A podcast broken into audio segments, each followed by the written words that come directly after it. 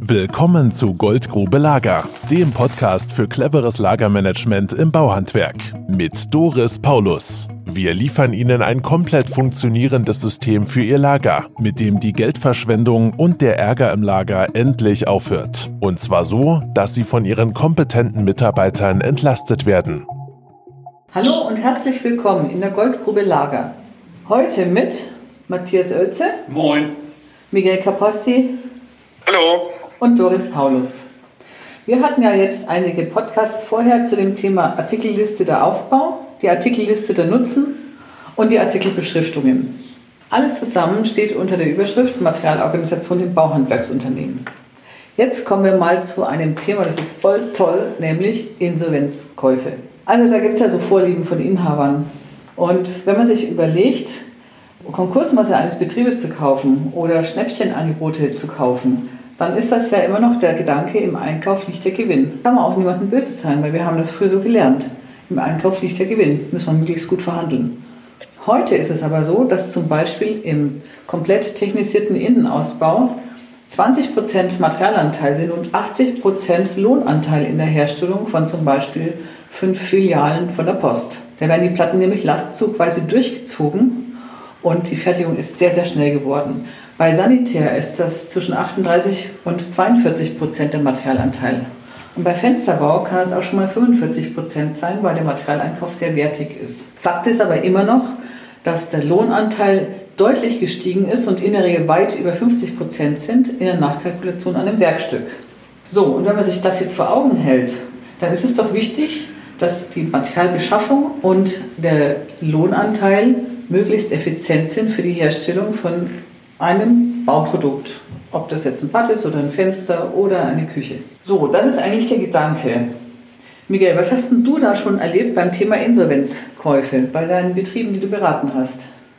Ich hatte einen Betrieb, da kam dann ein Strukturprojekt, äh, erzählte mir der Inhaber ganz stolz, dass er vor zwei Jahren drei Lastzüge Keramik vom Keramikhersteller aufgekauft hat, der insolvenz gegangen ist. Und dann habe ich ihn einfach mal auf Stumpf gefragt, wie viel er denn von davon bisher in diesen zwei Jahren verbauen konnte, ja, sagte er, so ein halber Lastzug, der ist wohl weg.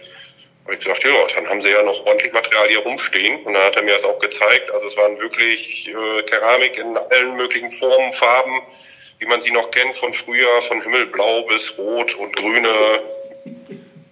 Waschbecken und auch äh, WCs und alles Mögliche die dann wirklich auch in dem Strukturprojekt dann entsorgt werden mussten. Also im Prinzip war wahrscheinlich die Entsorgung nachher teurer als äh, der Einkauf für diese Keramiksachen, die ja, was halt sein Schnäppchen war. Ja. Genauso habe ich einen anderen Betrieb gehabt, der hat auch einen insolventen SHK-Betrieb aufgekauft. Das waren, glaube ich, dann fünf Jahre bevor wir dann das Strukturprojekt da durchgeführt haben. Und er sagte mir dann hinterher so im Vertrauen, dass er fast 80 Prozent davon dann jetzt weiter an einen anderen SHK-Betrieb verkauft hätte von dem Material, was er damals gekauft hat. Das heißt im Prinzip etwa 20 Prozent von dem Material hat er in fünf Jahren verbraucht und die anderen 80 Prozent haben das Lager verstopft und Suchzeiten produziert.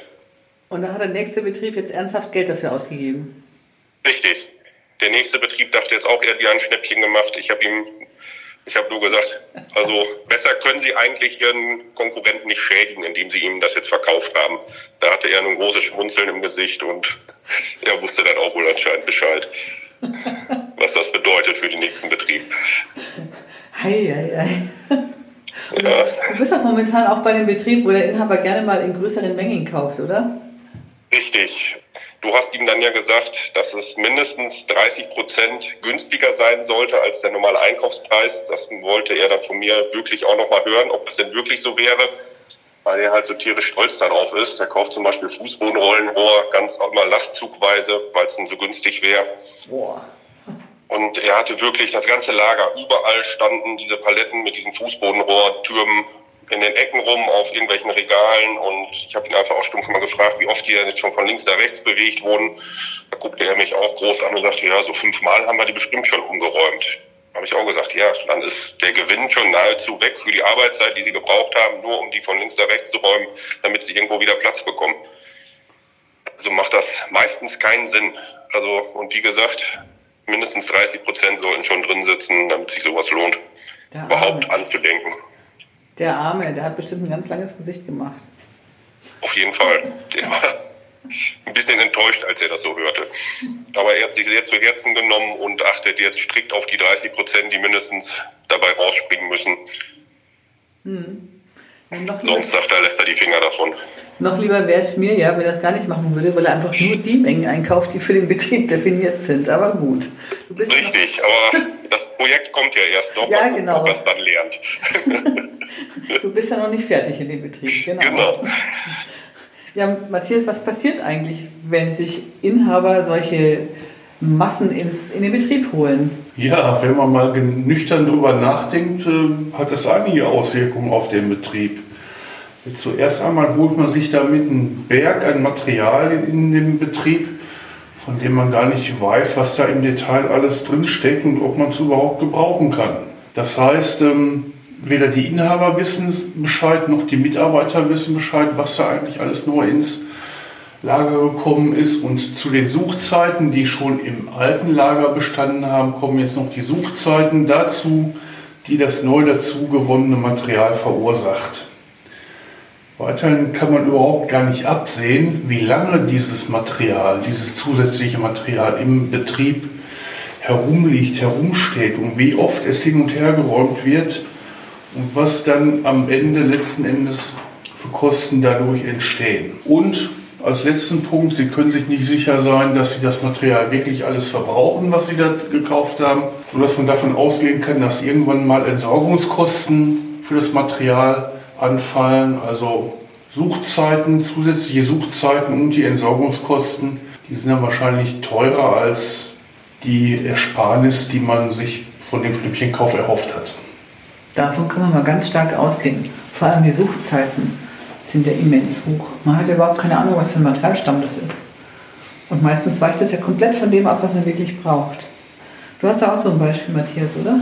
Ja, richtig. Ich war in einem Sanitärbetrieb und der Chef, der ist halt auch ein passionierter Schnäppchenjäger und er hatte mal einen ganzen Zug voller Thermen im Angebot bestellt und als das Ganze geliefert wurde, war nur einer seiner Projektleiter im Betrieb und der durfte dann den ganzen Sattelzug abladen und die Thermen dann ähm, verteilen auf dem Betriebsgelände. Der war natürlich stinksauer, hat zwei Stunden dafür gebraucht. Und in der Folgezeit war es dann halt so, dass diese Thermen immer wieder hin und her geschoben worden sind.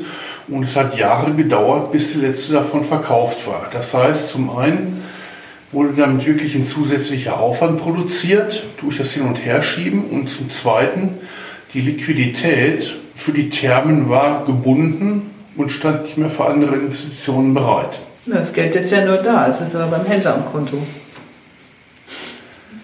Könnte man so sagen. Also ich spreche jetzt mal eine Lanze für diese SHK-Betriebe. So, ich kenne nämlich das auch aus vielen Schreinereien, ne? weil ich habe ja früher sehr viel in Schreinereien gearbeitet, habe das System da aufgekauft und habe das oft erlebt, dass Tischler dann Regale gekauft haben. Und die Insolvenzverwalter haben natürlich großen Wert darauf gelegt, dass sie von dem ganzen Schnudelkram nichts entsorgen mussten. Das heißt, die mussten mit Inhalt gekauft werden. Und dann hatte ich öfter mal die Aufgabe, Frau Paulus, äh, können Sie mir das hier organisieren? Und ich gesagt, wer ich? Äh, nö. Warum? Ja, ich habe gedacht, Sie können das. Und ich gesagt, woher soll ich Gedanken lesen, was Sie davon brauchen können? Also das ähm, ist nicht nur im SHK, das können alle anderen auch. Da können wir mal von ausgehen.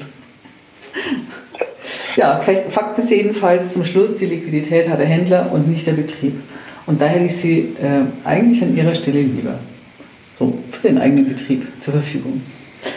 Ja, wenn Ihnen dieser Podcast gefallen hat, dann freuen wir uns über fünf Punkte bei iTunes. Das war heute das Thema Insolvenzkäufe sind voll toll. Und heute war dabei Miguel Caposti. Tschüss. Matthias Oelze. Tschüss. Und Doris Paulus. Tschüss. Das war Goldgrube Lager. Wenn Sie mehr wissen wollen, melden Sie sich heute noch für ein Infogespräch.